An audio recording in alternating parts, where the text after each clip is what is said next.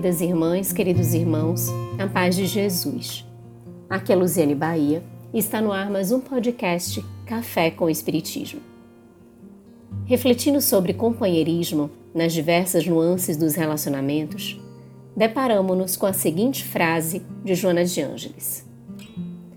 Pensa-se que a finalidade do companheirismo é fugir-se ao tédio, à solidão, e nunca se procura nele identificar o significado do amor, os benefícios dele defluentes, as satisfações da convivência e da amizade.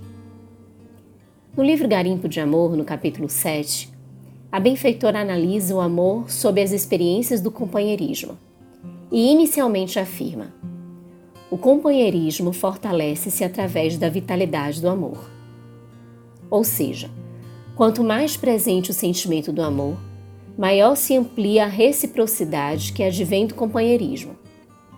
Parceria que não significa igualdade, nem concordância absoluta, pois cada ser abriga em si o conjunto das suas experiências. Sobre isso destaca Joana. Nem sempre transcorrerá em clima de total identidade de propósitos e de sentimentos como é natural, pois se trata de duas ou mais pessoas outras envolvidas na afetividade no relacionamento fraternal. Por extensão, na convivência a dois, quando os interesses se apresentam ricos de esperanças, mas o comportamento é descuidado, sem arquivos de maturidade psicológica, desfaz-se por falta de estrutura e de profundidade. De igual forma, diante da solidão. Pessoas que se sentem solitárias buscam relações com o propósito de fugir do desconforto que as assalta, porque isoladas, sem campo emocional para expressar os seus estados interiores. Não obstante pareça justa a busca, não alcança o objetivo, por tratar-se de uma fuga e não de uma realidade, diz a benfeitora. Portanto, quem assim procede, pensa apenas em receber em vencer os conflitos, apagar os ressentimentos íntimos que guarda contra si mesmo, terminando por transferi-los para aqueles com os quais pretende identificar-se. Isso porque este, que assim caminha ao encontro de alguém, com o único intuito de algo oferir, ainda não compreendeu que o amadurecimento nas relações se apreende a partir do compartilhamento. Jacques Delors, apresentando os quatro pilares da educação, além de destacar como imprescindíveis o aprender a conhecer, a ser e a fazer, afirma que se deve aprender a conviver.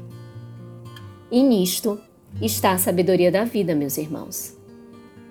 Aprender a escutar, a falar, a compartilhar, a se alegrar com as conquistas do outro, a amparar, a suportar, e esta palavra no sentido de conceder suporte. Aprender a respeitar, a não julgar, a educar, educando-se, a perdoar, perdoando-se, a compreender, a ter misericórdia. É na convivência que aparamos as arestas dos nossos impulsos e que ampliamos os sentimentos. É na convivência que nos conhecemos e identificamos as nossas fragilidades e virtudes. É na convivência que aprendemos a amar.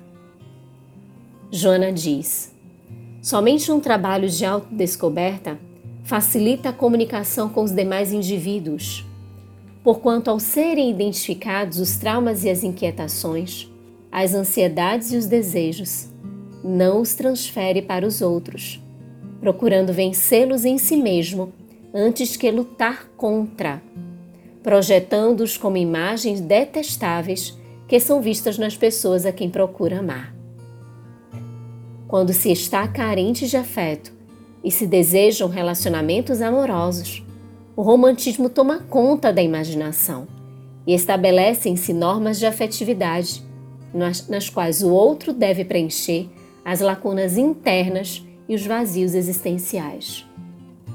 Formulam-se programas de convivência exterior como os passeios, divertimentos, refeições em restaurantes e lugares paradisíacos, teatros e cinemas, dando campo às emoções que logo passam, trazendo de volta a mesma insegurança, insatisfação e tédio.